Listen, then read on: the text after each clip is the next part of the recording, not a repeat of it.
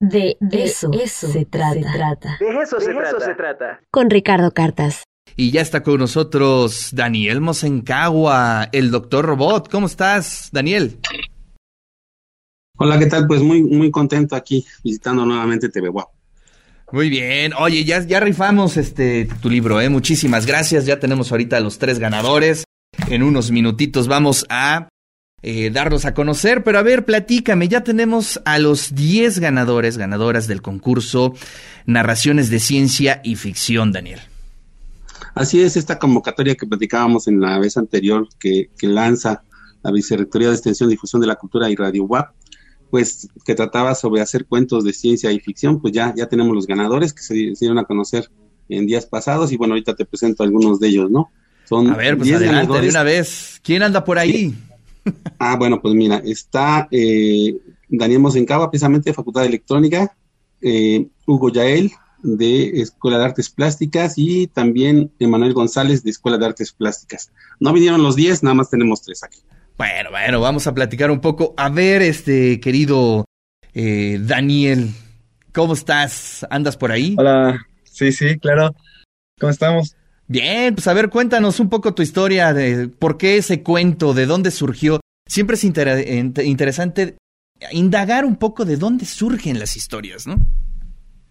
Bueno, mi historia trata un poco sobre la inteligencia artificial, una inteligencia artificial que es un poco poderosa, por decirlo así, porque se tiene el control de la comida, el transporte, el correo, casi todo lo tiene ella, ¿no? Y pues mi cuento trata un poco sobre un, ataque terrorista hacia la misma inteligencia artificial. Y esto, este cuento sale porque pues me he interesado recientemente en la inteligencia artificial gracias a mi carrera y porque realmente estamos dejando ya la inteligencia artificial a cargo de nuestras vidas, ¿no? Desde cómo usan a los robots en Amazon, cómo usan eh, la inteligencia artificial en, la conducción autónoma, ¿no? Que ya le estamos dependiendo nosotros de la, de la inteligencia artificial para, para vivir realmente. Oye, Daniel, yo te cuento una anécdota. Un amigo me eh, estaba confesando que se sentía muy solo y lo primero que hice fue, cómprate una Alexa y se te va a quitar la soledad. Sí, la forma en que ya responden esas cosas es impresionante. Ya hasta te cuentan chistes, te, te dicen qué tan bien y qué tan mal estaría salir un rato al parque, o incluso ya hay programas que te dicen este, más o menos qué tan feliz y qué tan triste te sientes hoy. Exacto. Es algo... Pero eso es algo terrorífico, ¿no? Sí, o sea, eh, de eso también trato un poco mi cuento, porque uh, uno de los puntos es que el, el, inspector o el detective que estaba buscando quién hizo el atentado, se apoya completamente de nuevo en la inteligencia artificial, ¿no? Y ella, puede ver los registros, puede ver este qué, qué, hizo el día de ayer, qué hizo mañana, qué va a hacer toda la semana, ¿no? Qué viaje, qué viaje. Hugo Yael, ¿cómo estás? ¿Andas por ahí? ¿Qué tal, profe? ¿Me escucha? Sí, sí, sí, ¿cómo estás? ¿Qué tal? Buenas tardes, muy bien, ¿y usted? Bien, pues ya sabes, aquí, este, sacando la chamba, ¿y tú? Igualmente, profe. Igualmente. Oye, Hugo, pues a ver, platícame, ¿cómo surgió tu cuento, la historia, de qué va y por qué, por qué reflexionar sobre la ciencia y la ficción? Interesante, ¿no? Sí, un ejercicio muy interesante, la verdad. Eh, buscar un concepto de ciencia ficción que, bueno, no, en nuestro caso particular, no es como que lo que más conozcamos sobre la ciencia y llevarlo a de la mano con la ficción, ¿no? Eh, fue más o menos lo que yo quise hacer, equiparar la tecnología y la ciencia a la condición humana, eh, un poco explorando los temas sobre la personalidad, sobre la identidad y cómo la imitación de estas, de estas inteligencias artificiales puede llegar a parecerse a un humano. Entonces, eh, a partir de ahí, pues fue que, que comencé a, a manejar la historia desde esos dos puntos. Y bueno, pues fue saliendo poco a poco, fue saliendo como en los ejercicios que hemos hecho, se va escribiendo sola una vez que, delimitas bien tu tema. Oye, ¿y qué esperas del taller? Quiero, quiero, quiero platicarte algo. Eh, creo que a esta edad a la que tienen, la que tienen ustedes, el hecho de poder tener estas sesiones con escritores de este nivel, como Chimal, como Porcayo. Eh, creo que va a ser un punto muy importante para sus vidas. Eh, que prácticamente las van a, si no van a cambiarlas, pero sí les van a ayudar muchísimo a su ejercicio como creadores.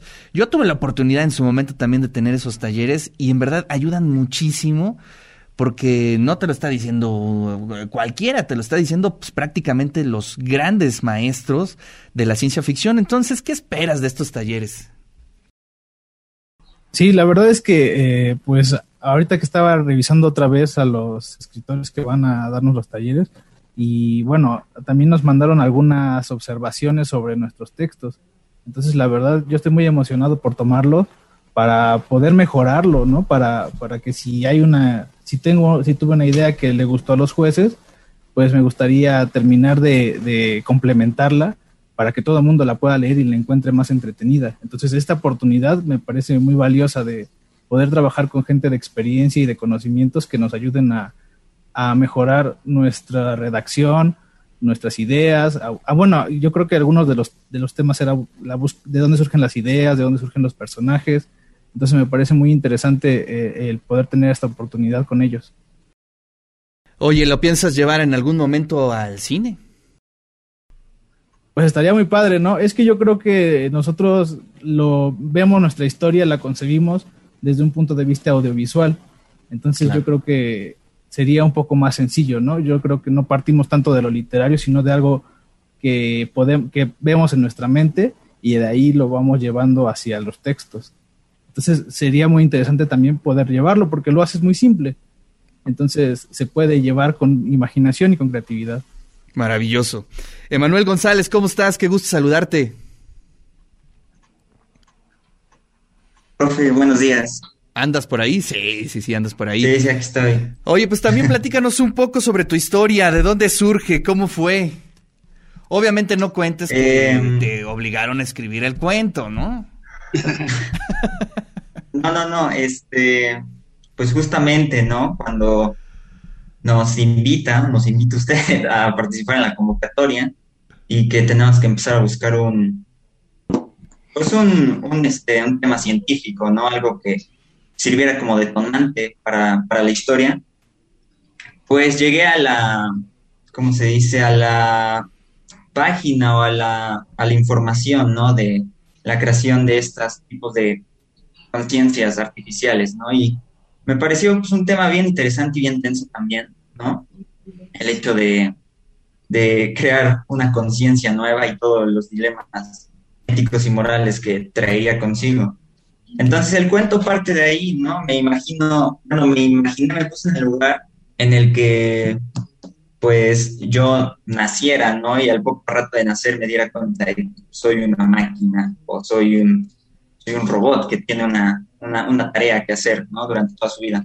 Pero ya con esta adquisición de la, de la conciencia, ¿no? De, de, poder tener, pues, tus propias aspiraciones y todo esto. Y pues de ahí parte el cuento. Eh, estuvo bien interesante y, divertido escribirlo. Y como dice Hugo, eh, el cuento se concebía en imágenes, ¿no? En, nuestras mentes. Eh, yo no tengo, bueno, no tengo la oportunidad de, estar tan adentro, bueno, estar tan inmerso en la ciencia como, por ejemplo, Daniel lo podría estar, ya que él estudió una carrera de ahí, pero eh, el ejercicio de imaginación, eh, pues me, me, gustó mucho, ¿no? Pensar y, y, este, y concebir la historia a partir de, de un tema tan complicado, ¿no? Como es, como es esto. La ciencia. Pues felicidades, eh, felicidades. Todavía están a, la mitad de este proceso. Todavía faltan los talleres, las charlas que inician este sábado.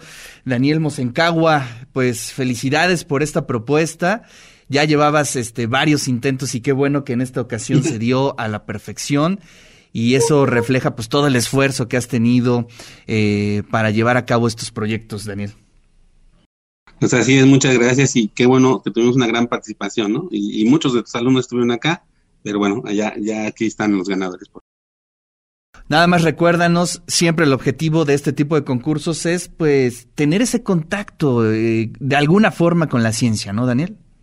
Así es, reconocer que la ciencia es un producto humano y por lo tanto no se puede alejar o no se debe alejar de, las otras áreas que generalmente decimos que están separadas, ¿no? Que es el arte, que es la producción de objetos también estéticos, ¿no? Entonces esa es la idea de este, de este concurso, que generaran cuentos, que, que reflexionaran sobre ciencia y que lo unieran a la literatura. Así es. Pues muchas felicidades a todos y a todas las que participaron, a todas y a todos los que participaron. Les mando un abrazote desde aquí y bueno, pues ahí eh, gocen mucho las pláticas que tendrán a partir de este sábado.